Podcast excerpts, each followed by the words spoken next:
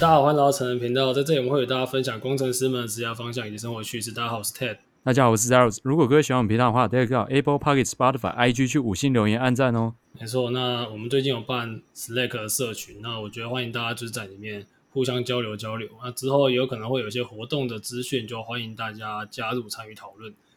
好，我觉得今天这一集算是这个形式有点特别啊，就是一个合作的形式，因为我们今天是节目主持人，我们同时也应该说我们今天是受访者，我们不是节目的主持人，算是一个特殊、欸、蛮特别的，对啊，对啊，对啊。那因为就是也是我们的朋友也跟我们有一些交流，那他最近就是可能他的自己一些研究一些想法，想跟成人频道的我们还有听众朋友分享，那我们就成为一个受访者的角度，跟大家分享我们对于 Podcast 这方面的一些想法。那我们先欢迎今天的呃今天的主持人，而不是来宾。那今天的主持人是 Raymond。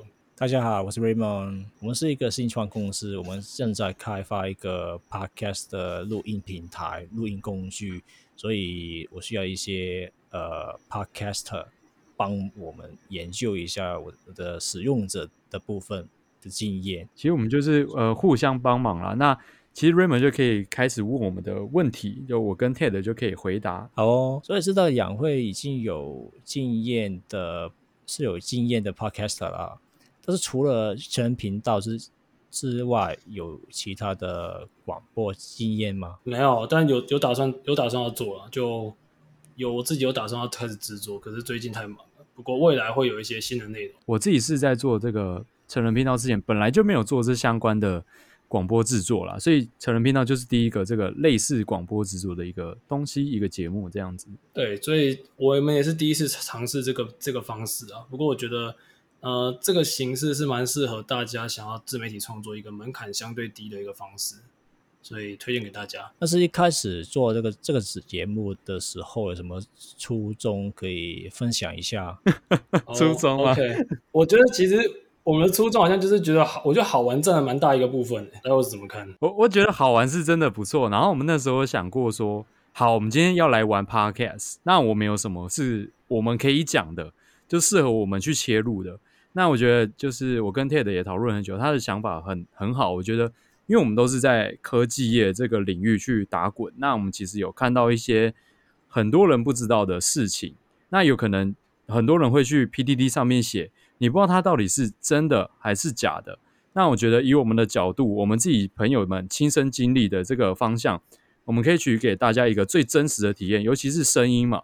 声音可以像是你的朋友在跟你讲话，你的好哥们，所以我觉得这个给你的力道是很强、很足够的。对啊，因为其实就像刚刚 Zeros 说的，现在很多人他在求职的时候都会去看一些，就比如说 d c a r 啊、P PTT 啊，还是一些网络上的其他人的分享，但因为资讯量实在太多了，你很难去辨别那个杂讯。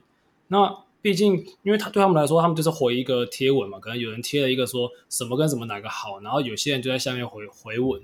可是你回的那个资讯，有几个认真回，有几个可能回一些乐色话，我觉得他的那个品质就参差不齐。那我们希望可以把这个资讯过滤过后之后，把一些朋友亲身经历跟大家分享，那让大家看到一个从客观的角度看一件事情，我觉得是对于大家的选择上可能会有一些帮助。这样哦，那可以说一下平常的时候录制 podcast 的过程吗？录制就是我们以前是会。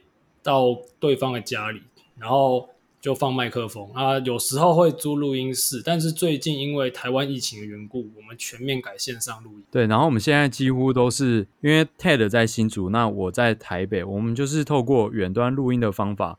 那与其他创作者 Podcast 的其他 Podcast 合作的话，我们也是用远端录音的方式来合作。那如果是一些图片或者是邀请嘉宾的部分，你觉得困难吗？嗯，我觉得这个这个东西其实算是你你在什么时间点会邀请到不同等级的嘉宾，因为有就有点像是以前的人说什么门当户对嘛。那假设像我们的流量比较还好的时候，可能我们就没有办法去邀到那么高流量的嘉宾。那随着我们呃流量算是越来越高，那我们现在在后期邀约嘉宾就还算是都蛮顺利的，所以。呃，这边也要跟大家分享一下，如果你今天是在做一个节目嘛，那你刚开始其实你真的会比较难邀嘉宾，所以还是先把自己的内容做好，等你到一定的声量之后，大家才会有一个互利、互相帮忙的一个合作形式在。对，我觉得 Ted 说的很好，就是大家要有一个门当户对的这个概念。就如果你一开始可能流量还不是很高，那如果你寄望于呃可以跟高流量的创作者合作，我觉得是有一点难的。因为其实说实在，这个社会就本来比较像是利益取向嘛。所以如果今天有一个很好心的人，哈，他可能真的很好心，那就算是你幸运。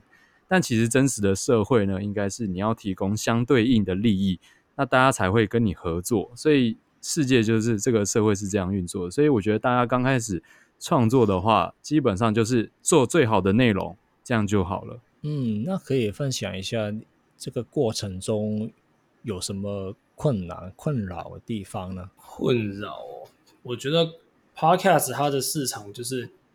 我们之前也介绍过，它跟 YouTube 还有或者是什么，你知道 IG 这种演算法相对成熟的平台比较不一样，它还在一个成长段嘛。所以如果你用 Apple Podcast 还是 Spotify 还是其他有的没的，其实它的主动推荐机制都不是到太完整。当然我知道台湾有些平台，比如说 KKBox 还是一些 Sound 那些，他们有做一些主题上的推播，可是我觉得这是还是一个。重度集中在前面的一个市场，所以如如果你是小众的创作者，要让别人看见这个，我觉得是第一个难点。对，这是一个难点，没错。其实我可以举一个例子，如果大家是用 Apple Podcast 来听这个 Podcast 的话，你就打开你的 Apple Podcast，你每次看你的首页是谁？你是不是发现每次都是看到什么？什么创创业大叔还是什么大叔啊？对对，就那几个嘛。洗掉了，他现在洗掉。可是你说被洗掉，他有真的被洗掉？对，他是被换掉。那你去看他后面的呢，都没有换哦。对啊，只换第一个，这很扯，这很扯，就是只换第一个，他就以为他有在做事。可能这个 Apple Parkes 的职位特别的这个忙碌吧，或者是怎么样？就是我们也不知道，所有的创作者都不知道要怎样才可以登上 Apple Podcast 首页。你知道登上这个首页，它可以带来的流量有多么的巨大吗？我跟你讲，几乎就是可以在你的那个领域 category 里面可以拿到前三名，因为大家进去就直接点嘛。所以这个利益其实是很庞大，可是终究没有人知道怎样可以登上那个首页，所以至今都是一个谜团。不过他们之前好像说要开始做那个探索功能啊，所以我其实蛮蛮期待未来 Apple Podcast 的改变的，所以我们就静观其变这样。就是好像现在 Apple Music 那个 APP 的功能，就是看你喜欢的是什么类型的 Podcast。对对对，对，有点有点类似这种感觉。哦，那种一一定是好东西啊！那现在没有。对，嗯，那如果你做在那个制作的呃的时候，有什么硬体上、软体上、技术上的困难呢？硬体的部分的话，就推荐大家去。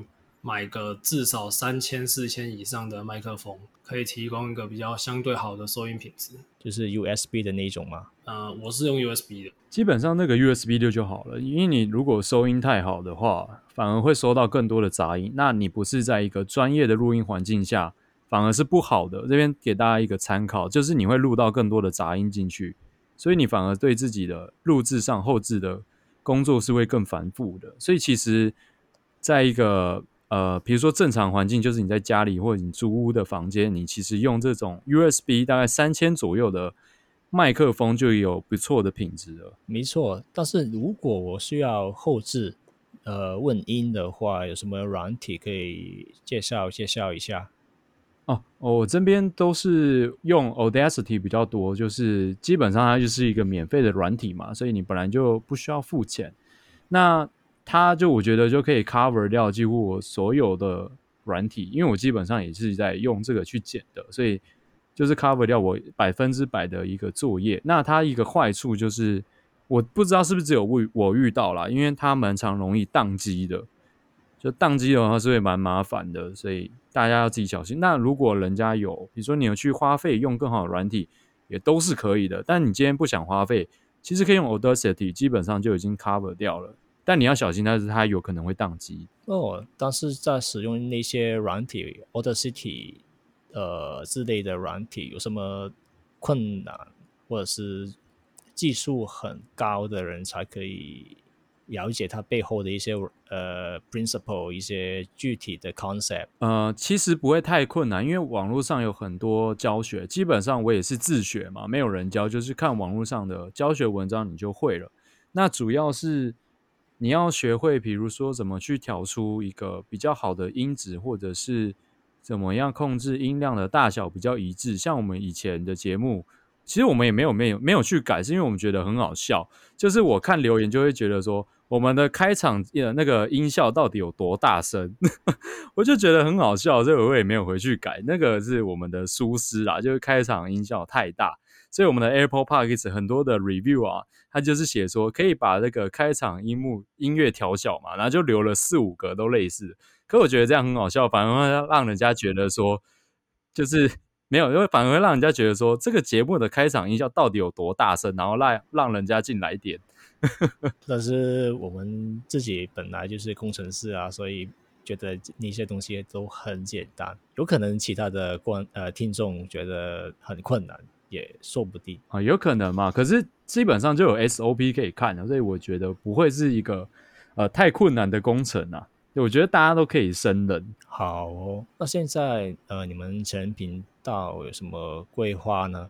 比如说呃，有什么事业上的发展？我们可能现在也没办法讲到太明确，但如果以这个频道本身的话，就我们现在讲这个频道，不要讲说我们还要再做一些其他的。以这个频道来讲的话，我们是很希望把每一集的质量都提高，就我们的来宾啊，可能经验越来越丰富，然后我们可以。邀请到更多元的对象，其实我觉得，就以 Podcast 频道这个东西来讲的话，就是把节目的品质提升，然后稳定输出，这就是蛮重要的一个目标。